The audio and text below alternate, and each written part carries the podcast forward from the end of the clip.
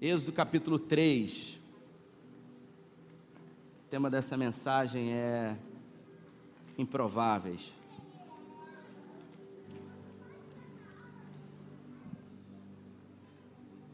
Eu trago a mensagem do Eugene Peterson na linguagem contemporânea. Capítulo 3 do livro do Êxodo diz assim, a minha tradução: Moisés estava cuidando do rebanho de Jetro, seu sogro, sacerdote de Midian. Certo dia ele conduziu o rebanho para a extremidade oeste do deserto e chegou a Horebe, o monte de Deus. O anjo do Eterno apareceu a ele nas chamas que saíam no meio de um arbusto. Embora estivesse em chamas, o arbusto não se queimava. Moisés pensou: o que está vendo ali? Isso é inacreditável. Porque esse arbusto não é consumido pelo fogo. O Eterno viu que ele havia parado para observar o fenômeno e o chamou no meio do arbusto: Moisés, Moisés. E ele respondeu: Sim, estou aqui. E Deus disse: Não se aproxime mais, tire as sandálias dos pés, você está pisando em solo sagrado. Ele prosseguiu: Eu sou o Deus do seu, do seu pai, o Deus de Abraão, o Deus de Isaac, o Deus de Jacó. Moisés escondeu o rosto, pois ficou com medo de olhar para Deus. O Eterno disse: Faz tempo que venho observando a aflição do meu povo no Egito. Ouvi o povo clamar por livramento das mãos dos seus senhores e conheço muito bem o sofrimento dos israelitas. Agora desci para ajudá-los, para livrá-los do domínio do Egito, tirá-los daquele país e levá-los para uma terra boa, ampla, cheia de leite e mel. Hoje, habitada por cananeus, hititas, amorreus, ferezeus, heveus, jebuseus. O pedido de socorro dos israelitas chegou até mim, e eu mesmo tenho visto o tratamento cruel que eles recebem dos egípcios. Está na hora de você voltar. Repita comigo: está na hora de você voltar. Fala para a pessoa que está do seu lado assim: está na hora de você voltar. Feche os seus olhos. Pai, essa é a tua palavra. E nós pedimos nessa noite que, em graça, o Senhor fale conosco. Que o Senhor possa ter liberdade nas nossas mentes e no nosso coração a tua palavra é poderosa, ela é que transforma, ela é que muda, ela é que produz milagre, porque a tua palavra é o Senhor. Que a tua palavra, que é poderosa, possa nos alcançar nessa noite. E tudo o que o Senhor desejar falar aqui, possamos, ao sair daqui, já colocar em prática, para a glória do teu nome, em nome de Jesus. Amém. Eu Recentemente, ganhei um livro uh, da Renata que me deu, Temperamentos Transformados, e essa semana eu comecei a, a leitura desse livro, que me chamou muito a atenção, que fala sobre os quatro temperamentos humanos e que fala sobre personagens bíblicos que tiveram os seus temperamentos transformados pelo Espírito Santo de Deus. E agora nós estamos diante de Moisés, um, um ser melancólico, uma capacidade criativa absurda. Uh, os principais gênios que já pisaram na terra foram melancólicos. Como todo melancólico tem uma capacidade muito criativa, mas também vive intensamente as emoções. E por viver intensamente as emoções, em algum momento, se permitem ser inundados por essas emoções positivas e também às vezes negativas. É por característica do melancólico viver crises depressivas, de angústia. E Moisés não foi diferente. Eu queria nessa noite, na nossa conversa, falar sobre esse, esse improvável. Um homem comum, mas que foi levantado numa circunstância ah, adversa. O texto que eu acabei de ler é um momento lá na frente, quando ele tinha 80 anos de idade. Mas essa história aqui não começou no texto que eu li. começou quando esse próprio Deus aqui narrado disse que ouviu e se atentou para o clamor do seu povo. O povo hebreu estava durante 420 anos sendo subjugado. Afinal, José havia sido governador do Egito, a maior uh, potência da época. E aí a gente observa que aquele faraó havia morrido e outro se levantou, e os hebreus se multiplicaram muito, ao ponto dos egípcios ficarem com medo de serem subjugados por ele, e por isso uh, escravizaram os hebreus. E o texto diz que durante 420 anos eles foram escravos e eles começaram a clamar a esse Deus. Até que Deus ele resolveu levantar um homem. Repita comigo, um homem. Deus usa pessoas. Deus não usa lugares, Deus não usa coisas. Deus usa pessoas. E a prerrogativa que Deus decide uh, para usar alguém não são as suas habilidades, não são as suas aptidões. Deus, quando decide usar alguém, ele resolve usar as pessoas mais insignificantes, os desprezíveis, os improváveis. E você vai ver na história nessa noite desse homem chamado Moisés, um homem que tinha tudo para dar errado. Ele nasceu numa circunstância totalmente adversa, afinal, o rei ou o faraó estava produzindo um controle de natalidade. Os hebreus eles se multiplicavam muito e por isso ele ficou com medo e começou a declarar a morte de todo hebreu que nascesse homem. Só as mulheres poderiam viver. E Moisés ele foi concebido, fecundado exatamente dentro desse contexto. A sua mãe, uma mulher chamada Joquebede, cheia de autoridade e de fé, uh, diante de um decreto de morte de todo menino, ela escondeu a sua gravidez. Muitas crianças foram mortas, muitas crianças foram jogadas no rio Nilo. O texto diz que duas parteiras egípcias, elas se negaram a matar as crianças do sexo masculino. E quando foram indagadas pelo faraó, elas diziam: "Olha, as hebreias, elas são muito fortes. Quando a gente chega lá para dar a luz, parece que é igual quiabo. As crianças já nascem, já tá no colo chorando, a gente vai fazer o quê?" O fato é que as mulheres hebreias, elas tinham a ajuda de Deus, o cuidado de Deus em tudo, porque em tudo o que passamos e vivemos, Deus sempre coloca alguém. Deus sempre estabelece alguém para produzir um escape num momento difícil, num momento adverso das nossas vidas. Não foi diferente uh, no nascimento de Moisés. Ele foi gerado em circunstâncias adversas. A sua mãe escondeu aquela gravidez quando ele nasceu a sua mãe conseguiu esconder ele até o dia em que não pôde mais esconder aquela criança. E Joquebede foi uma mulher ousada, ela pegou um cesto, ela tapou os furos daquele cesto com um betume e ela lançou o seu filho, o seu filho querido, no rio Nilo, um rio cheio de crocodilo, cheio de perigo. Eu pergunto para você, será mesmo que Joquebede ela fazia ideia do que ela estava uh, fazendo ali? Ela confiava em Deus, ela sabia que havia uma promessa de Deus de libertar o seu povo. Afinal, se você observar a história dos patriarcas, ela revelava uma promessa que Deus havia feito para Abraão, que se estendeu depois a Isaac e a, a, sua geração, dizendo que eles herdariam uma terra que manaria leite e mel. E os hebreus, eles tinham por hábito nas suas festas tradicionais é, conversar e falar sobre as promessas e sobre as histórias que os patriarcas haviam vivido. Então, eles conheciam esse Deus poderoso e Joquebede resolveu confiar no Senhor. Moisés, então, uma promessa de Deus, nasceu nessas circunstâncias adversas, foi colocado num cesto no rio Nilo, nenhum crocodilo comeu ele. Ele não foi perdido pela correnteza, mas a filha de Faraó estava se banhando ali, através de uma atitude de Joquebede. Ela teve um plano, mas ela contou também com o Senhor. Então Joquebede fez o que era possível, ela fez a parte dela.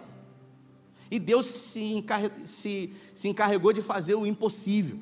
Aquilo que parecia impossível, Deus tornou possível. E aquilo que ela precisava fazer, ela não se omitiu.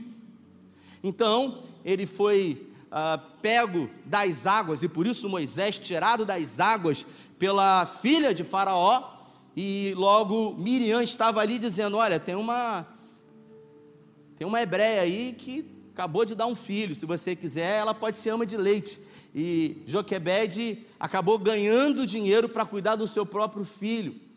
Moisés, quando tinha aproximadamente sete para oito anos de idade, algumas correntes teológicas dão a entender isso, foi levado para o palácio.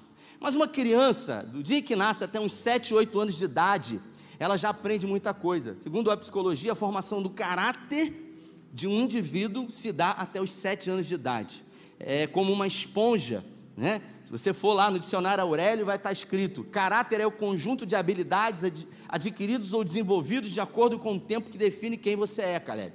Moisés já tinha caráter, ele escolheu habilidades que ele via em pessoas, ele escolheu posicionamentos que ele via na sua mãe ou no seu pai também, Arão, e ele decidiu: eu vou ser dessa maneira. Moisés, até os 7, 8 anos de idade, Pastor Juan, ele cresceu ouvindo histórias sobre esse Deus poderoso que havia, feitos, havia realizado feitos incríveis com os patriarcas. Então, Moisés, ele não era um menino indefeso, ele já tinha noção de quem era esse Deus e de que forma ele havia sido concebido, escondido pela sua mãe e o milagre pelo qual ele havia feito parte uma vez que a mãe dele lançou ele no Egito. Então ele tinha consciência de tudo isso.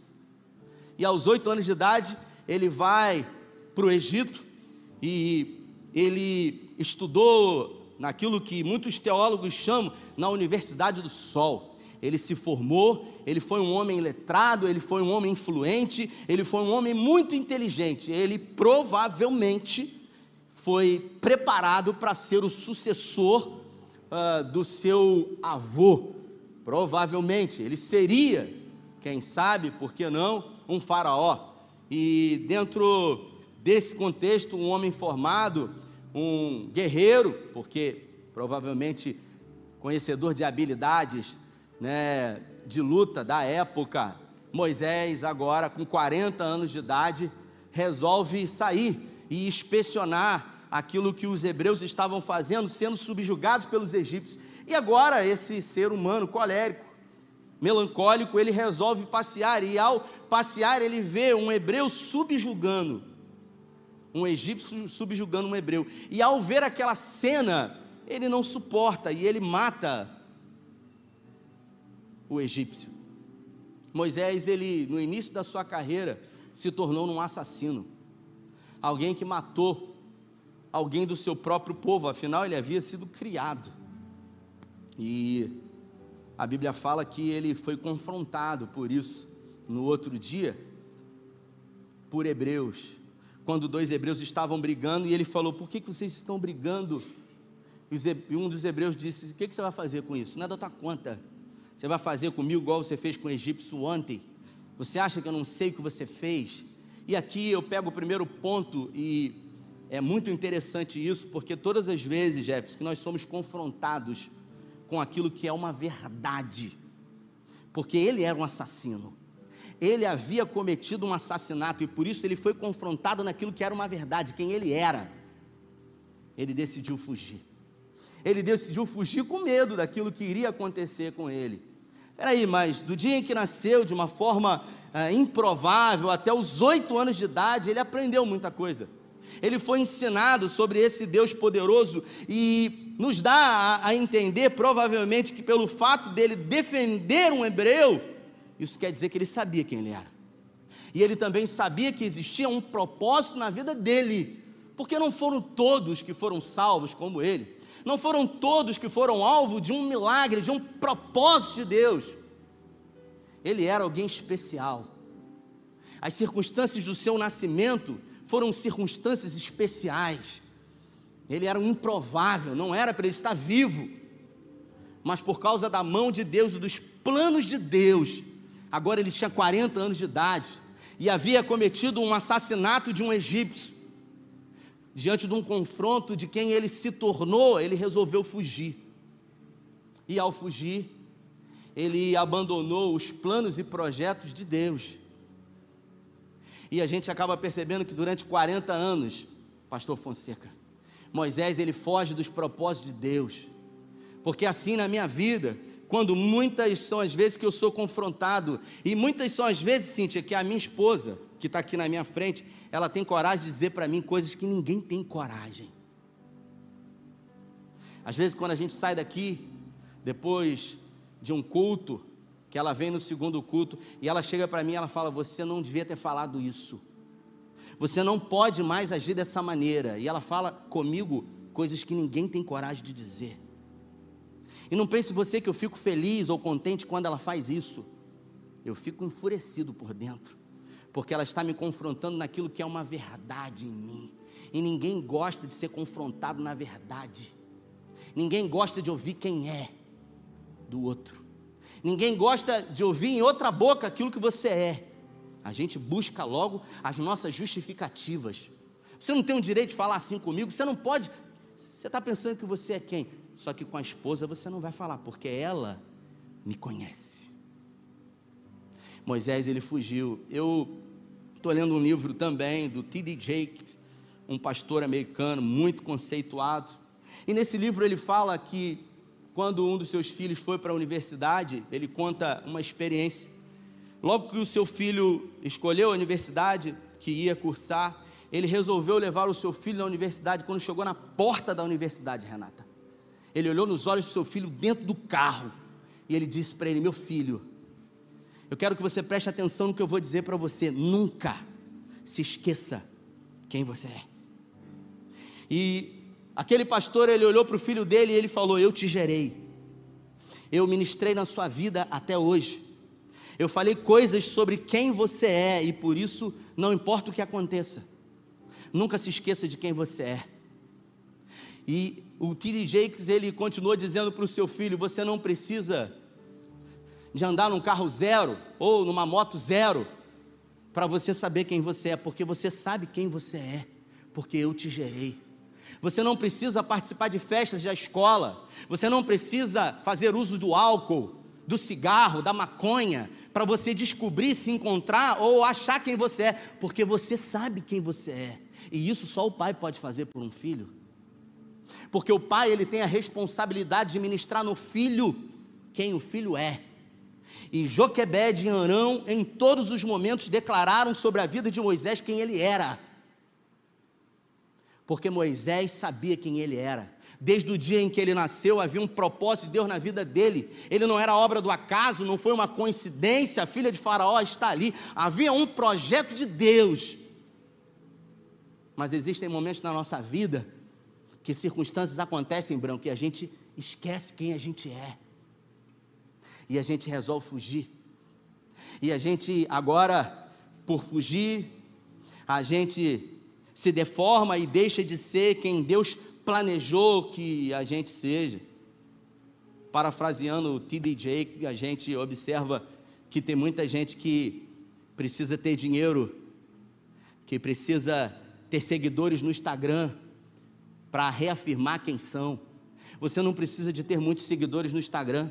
Você não precisa ter conta bancária. Você não precisa ter casa própria para você saber quem você é. Com aquilo que você já tem, você pode ter a certeza de quem você já é em Deus.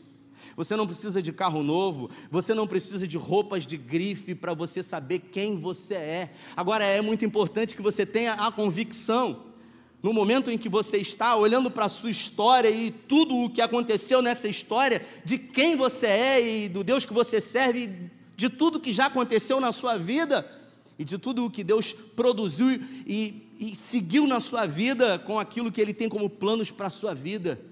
Moisés, ele havia se esquecido de quem ele era.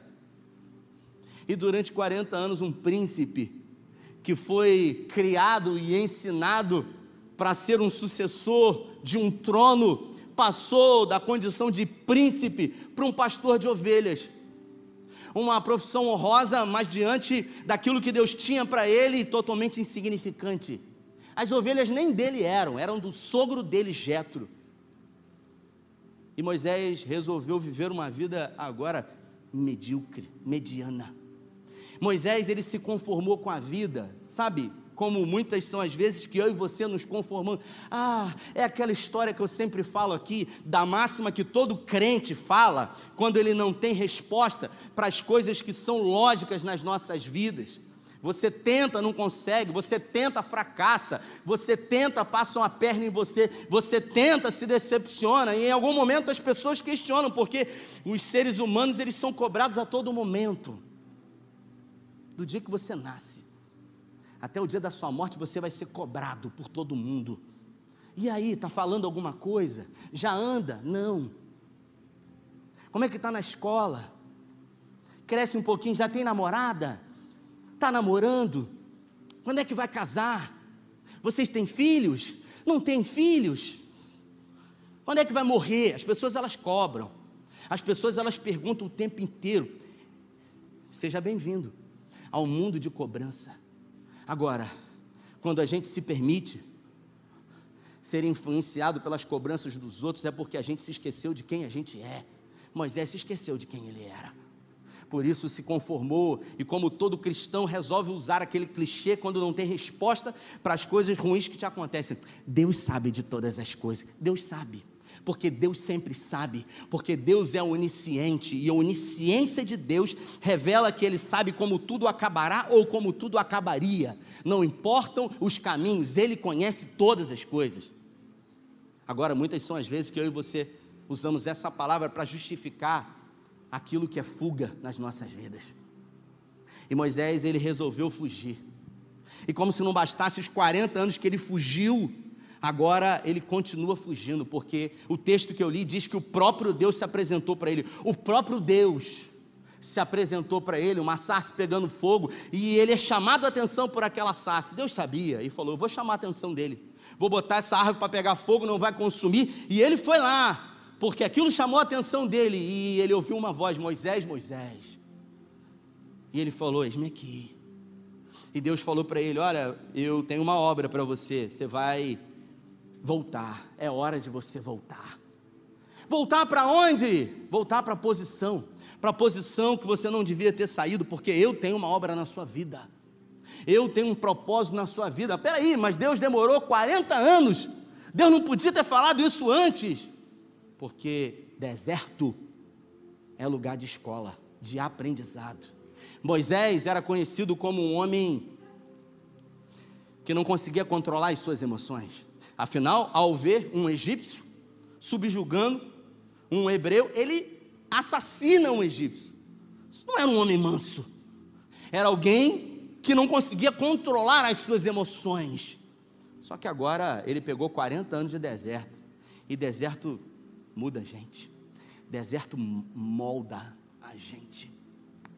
Deserto até nos machuca, porque a mão de Deus também fere.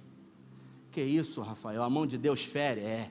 Osés, no capítulo 6, diz: o próprio Deus falando através do profeta Osés, fez a ferida no povo, e depois ligará, e revigorará, e tornaremos a ele. A mão de Deus fere. Ou você acha que dificuldade é só coisa do diabo, é só coisa do pecado? O Espírito Santo levou Jesus ao deserto para ser tentado pelo diabo. É. É como falei há alguns dias atrás aqui, ministrando para os irmãos, que um grupo de senhoras da escola dominical, Ronaldo, resolveu estudar um texto que diz que dos Salmos, que assim como uh, assim como o ourives ele purifica a prata, o Senhor nos purificará no fogo. E aí o grupo de senhoras ficou intrigado com aquilo. Mas peraí, como é que o ourives purifica a prata? E aí elas foram na Arte em Ouro, lá em Cabo Frio, e aí falaram lá com o rapaz que atendeu e falou assim: Poxa, você podia mostrar para gente como é que purifica a prata? Aí ele falou: Pois não, senta aí. Você vai mostrar agora? E ele pegou uma espécie de, de pinça de ferro e ele pinçou uma pedra, sabe, bruta. E ele pegou aquela pedra bruta de prata, acendeu aquele maçarico. Quantos aqui já viram um maçarico ligado? Quantos já viram? Tem a parte amarela, que é da ponta, tem a parte vermelha, que é do meio, mas tem a parte que é mais quente, que é a parte azul. E ele pegou aquela pedra bruta de prata e ele botou na parte azul. E ele ficou atentamente olhando para aquela pedra e manuseando ela, sem tirar os olhos dela. E as mulheres falaram, as senhoras da escola dominical, mas espera aí, quanto tempo vai demorar? E ele dizia, eu não sei. E ele revolvia aquela pedra, mexendo naquela parte mais quente. E elas perguntavam: Mas como é que você sabe que está pronto? E ele: Já, já, eu vou te dizer. Sabe, Caleb? E ele manuseava até que em algum momento ele disse: Está pronta. E as senhoras falaram: Como é que você sabe? Porque quando eu olho para a prata e eu consigo ver o meu reflexo nela, é porque todas as impurezas saíram. E é assim que Deus faz na minha vida e na sua. Às vezes Ele pega a gente, bota na parte mais azul do fogo, e Ele não tira os olhos de nós por um minuto sequer, para não perder aqueles que são os filhos. Mas Ele permite também que todas as impurezas e pecados e vaidades e aquilo que atrapalha o reflexo dele esteja em nós. Deus não perdeu o controle. Deus não perdeu o controle da história de Moisés. Moisés é que tinha perdido o controle e agora Deus fala para ele: você precisa voltar. Deus diz para ele: volta. Só que Moisés não quer voltar, né? Porque voltar envolve ter que fazer algumas coisas e ele começa a conversar com o Senhor e ele diz: Eu não tenho nenhum talento. A primeira justificativa que Moisés dá para o Senhor, numa conversa, ele, Deus, eu estou falando numa conversa entre Moisés e Deus. Eu não estou falando um profeta. Eu estou falando Deus que diz para ele: vá, porque eu tenho uma obra, eu vou levantar você. E mais, você sabe disso. Porque você não está vivo à toa, você não está aqui por acaso. Você está aqui porque você fugiu. Você acha que se ele ficasse no Egito ele ia morrer? Os planos de Deus não podem ser frustrados. não podem. Ah, mas o que, que ia acontecer? Eu não sei. O que eu sei é que Deus nunca é pego de surpresa. A gente é que é. Aí, aí Moisés, a primeira justificativa, não, não, eu, eu, eu não tenho talento, eu não tenho condições. E Deus fala para ele: vá, pois agora eu te envio a Faraó para tirar do Egito o meu povo, os israelitas. Quem eu sou para me apresentar a Faraó? Como assim? Eu sou um fugitivo, eu sou um assassino eu sou um procurado. Você entende que, diante de circunstâncias que acontecem na nossa caminhada, em algum momento, a gente esquece de quem a gente é. Ele cometeu coisas que ele mesmo se arrependia, mas isso não tirou a identidade de Moisés. Ele se deformou, ele esqueceu de quem ele era, mas Deus não se esquece de quem nós somos. Por isso, não importa o que aconteça na sua vida, nunca se esqueça de quem você é. Nunca se esqueça de quem é Deus e do que Ele já realizou na sua vida. Nós somos tendenciosos a ter uma memória curta diante daquilo que já aconteceu, dos milagres que Deus já realizou. E a gente, às vezes, até é injusto com a gente com Deus diante do que nós estamos vivendo hoje. Ah, eu, eu não tenho como, eu não tenho talento. Deus não usa pessoas talentosas, Deus levanta improváveis.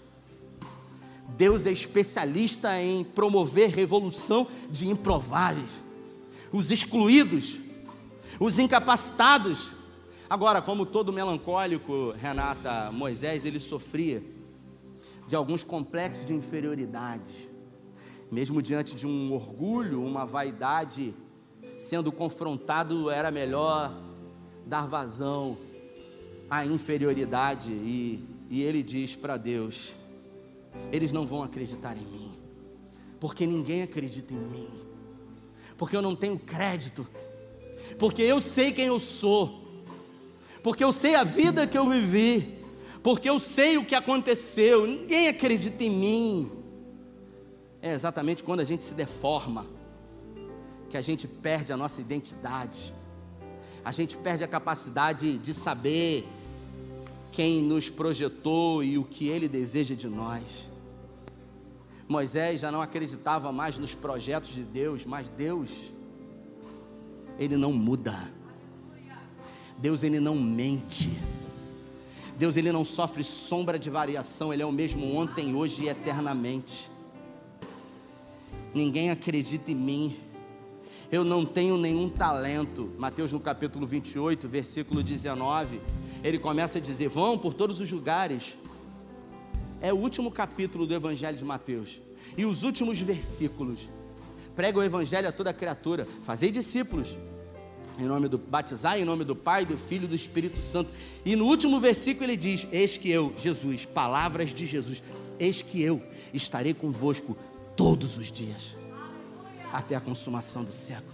Quando Moisés diz para o Senhor: Senhor, ninguém vai acreditar em mim, eu não tenho talento. Deus diz para ele: Eu serei contigo. Peraí, mas isso parece não suficiente. O próprio Deus dizendo que será comigo. De que mais eu preciso? Senão de uma palavra do próprio Deus. Parece que Moisés precisava muito, muito mais do que isso. Mas se, mas se os, mas o nosso problema é o mais. O meu problema, Zelinha, é o plano B. Sabe? São as opções que eu coloco diante daquilo que intento a fazer, sempre estou com um plano B. Não porque se der errado eu volto. Não porque se não der certo. E o grande problema das nossas vidas é ter um plano B, porque nós vivemos criando autossabotagem. A gente mal começa alguma coisa, não consegue levar à frente, porque o plano B inviabiliza tudo. Porque na primeira dificuldade não vai dar certo, não tem como. A gente resolve dar ouvido a pessoas que estão paradas. E quem está parado não quer que você siga em frente. O fracasso, é um pastor, um pastor chamado JB Carvalho. O fracasso não é solitário. Sabe, Alexandre? Os fracassados, eles querem companhia. Não vai não, não tenta não, fica aqui comigo. Porque se você conseguir, você vai deixar ele para trás sozinho. Fica aqui comigo, não tenta não. E as pessoas fracassadas, elas tendem a querer colocar medo em você. Olha, vai dar errado. Nós estamos em. Rapaz, pensa bem. Cara, pelo amor de Deus.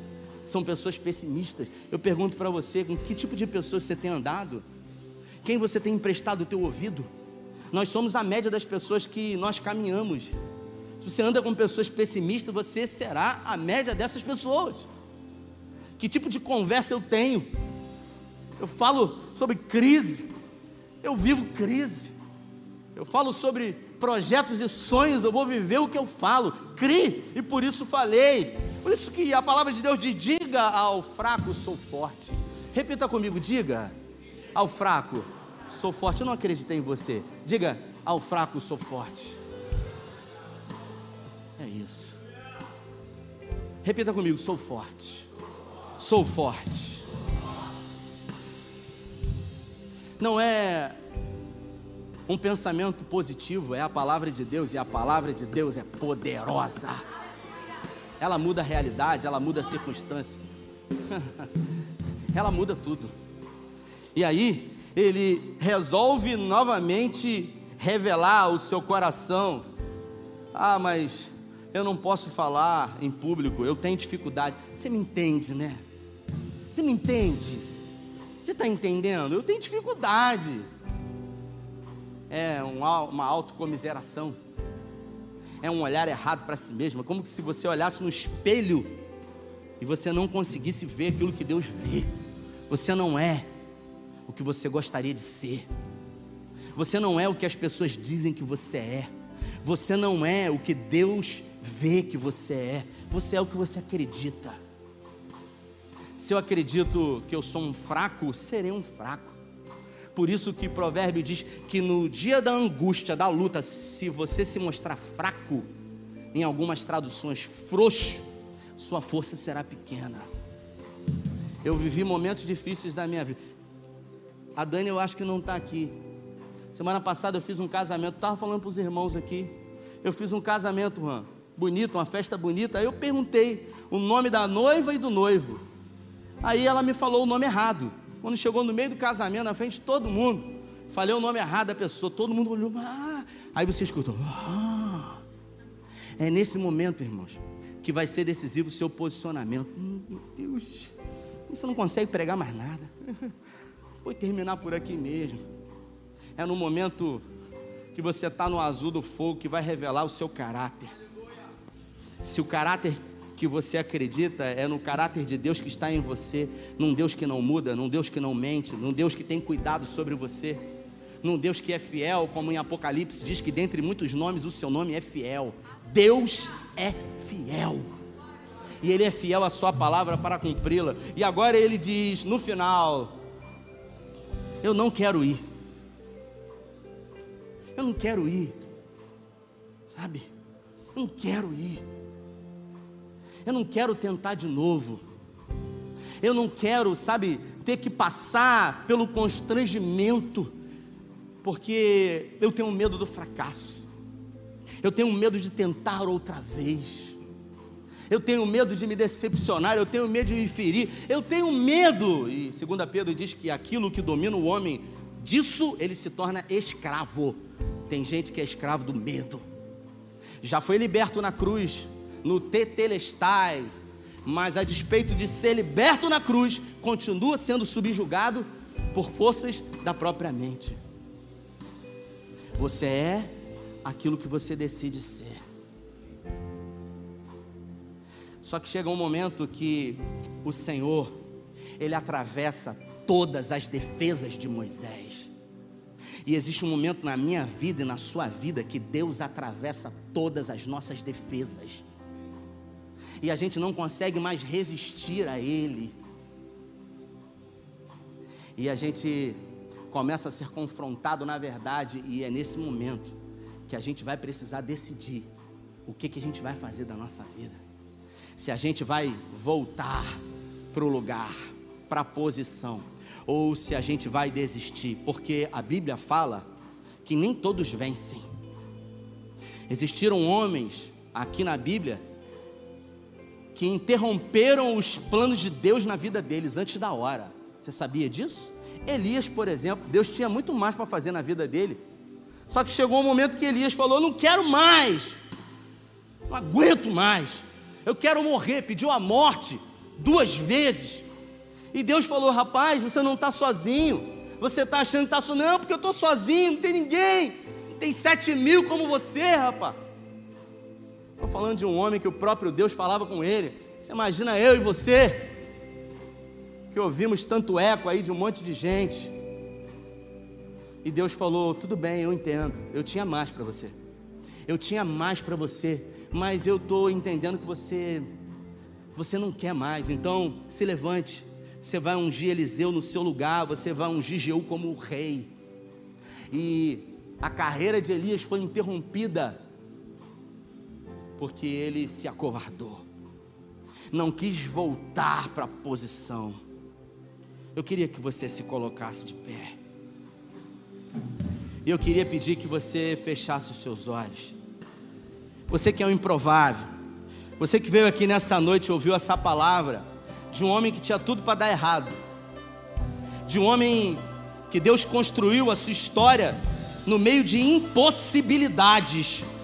Tinha tudo para dar errado. Criou todas as justificativas possíveis diante de Deus para não ser o maior líder do Antigo Testamento. Mas apesar de tudo isso, ele decidiu ele decidiu voltar voltar para o lugar, lugar de coragem. Não é voltar para o Senhor, não,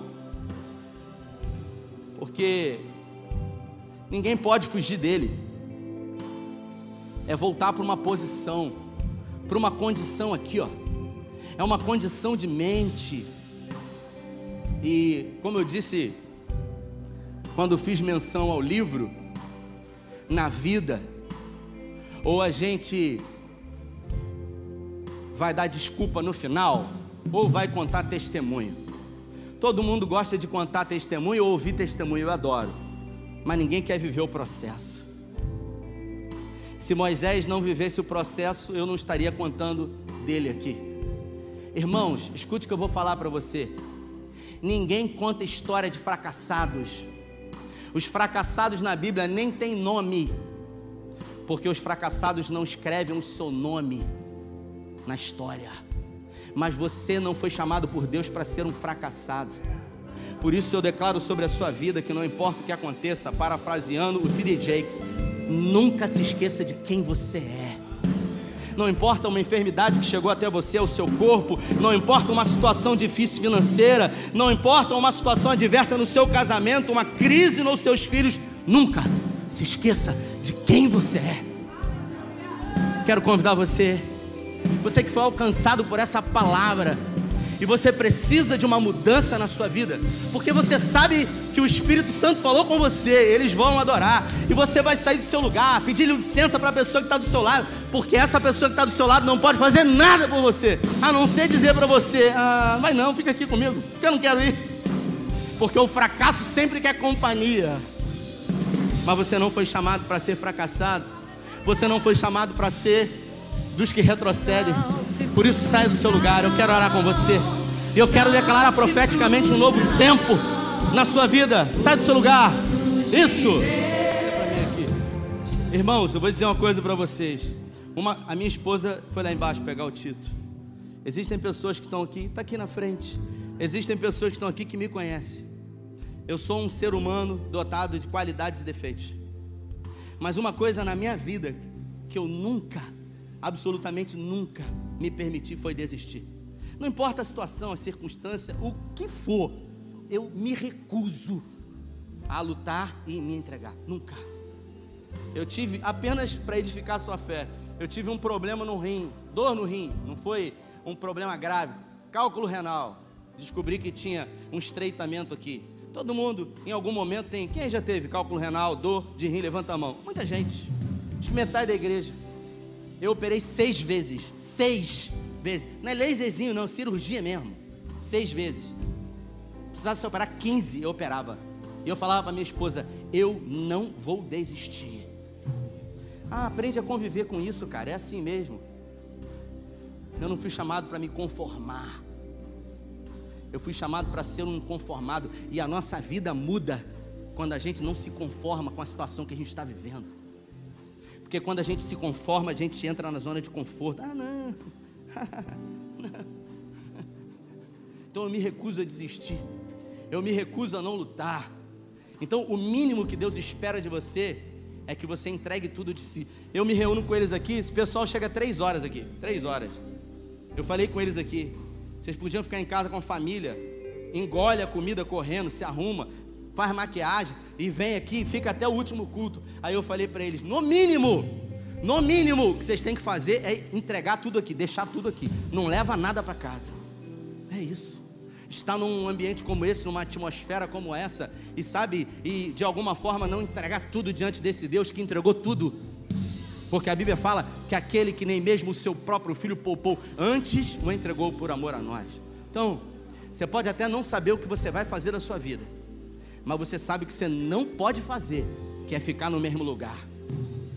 Porque comportamentos semelhantes vão gerar resultados iguais.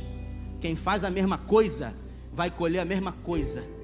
Agora, se você quer viver algo novo, e não é um clichê novo, é uma vida nova, tem que ter comportamentos novos. E é isso que Deus exige de nós. Eu não ia trazer essa mensagem hoje, eu ia trazer em Josué no capítulo 2.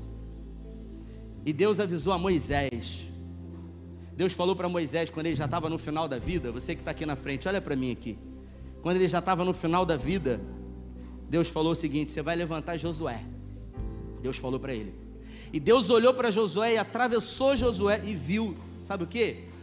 Um soldado, um general covarde. Porque Josué era covarde e medroso. E Deus falou com Moisés: três vezes. Fala para ele não temer, porque eu serei com ele como eu fui com você. E por três vezes Deus avisou a Moisés. Depois que Moisés morreu, houve uma crise. Aí Josué falou: Cara, e agora? Que doideira, meu irmão. Meu Deus, o que, que vai ser? Desespero. O próprio Deus olhou e falou assim: Não temas, eu serei contigo. Se Deus falou isso para Moisés, falou isso para Josué, e falou isso para você no Evangelho de Mateus, no capítulo 28, dizendo que será com você todos os dias.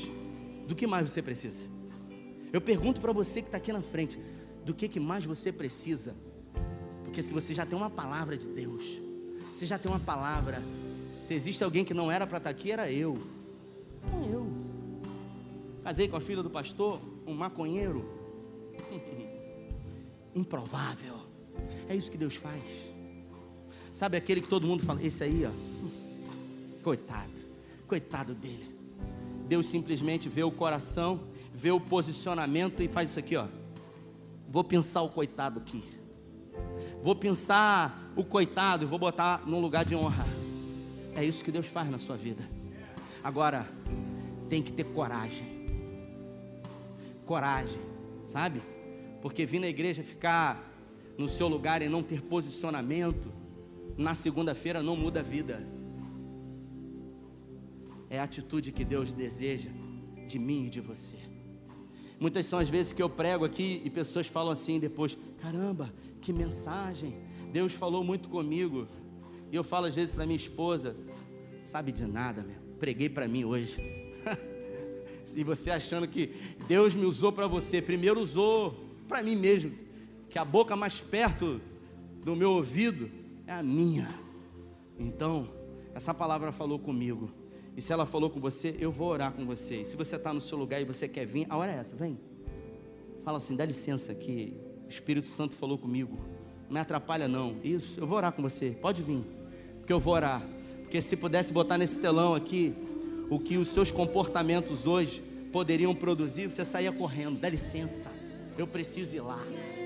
Mas como eu disse, nem todo mundo vai viver o impossível. Só aqueles que entendem que nós não fomos chamados para retroceder. Então, você que está no seu lugar, estenda sua mão para cá.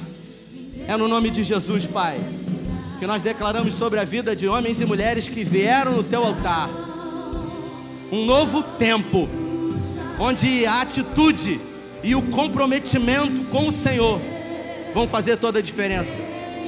Hoje entendemos, Pai, quem somos, não importa o que aconteça, não importa a situação, a adversidade, nós sabemos quem nós somos. Não vamos esquecer de quem somos. Somos filhos amados do Senhor. Somos eleitos, somos curados, somos comprados com preço de sangue. Somos a menina dos teus olhos, somos a primazia da criação, somos filhos do Altíssimo, somos herdeiros de Deus, cordeiros de Cristo, somos mais do que vencedores em Cristo Jesus. Declaramos, Pai, que a partir de hoje, tudo aquilo que impedia na nossa mente, tudo aquilo que atrapalhava no nosso coração, de vivermos uma vida extraordinária na tua vida, na tua presença, que sejam jogados por terra os inimigos de Deus. Nós declaramos, Pai, a vitória, o milagre nas nossas vidas. Nos guarde, nos livre, nos abençoe. Proteja os nossos filhos, a nossa casa. Que possamos entender que precisamos ser fortes e corajosos. Guarda a nossa vida e que essa semana que começa hoje seja a melhor semana da nossa vida, para a glória do teu nome. Oramos com fé, em nome do Pai, do Filho e do Espírito Santo de Deus. Se você crê, dê a melhor salva de palmas a Ele. Deus abençoe você.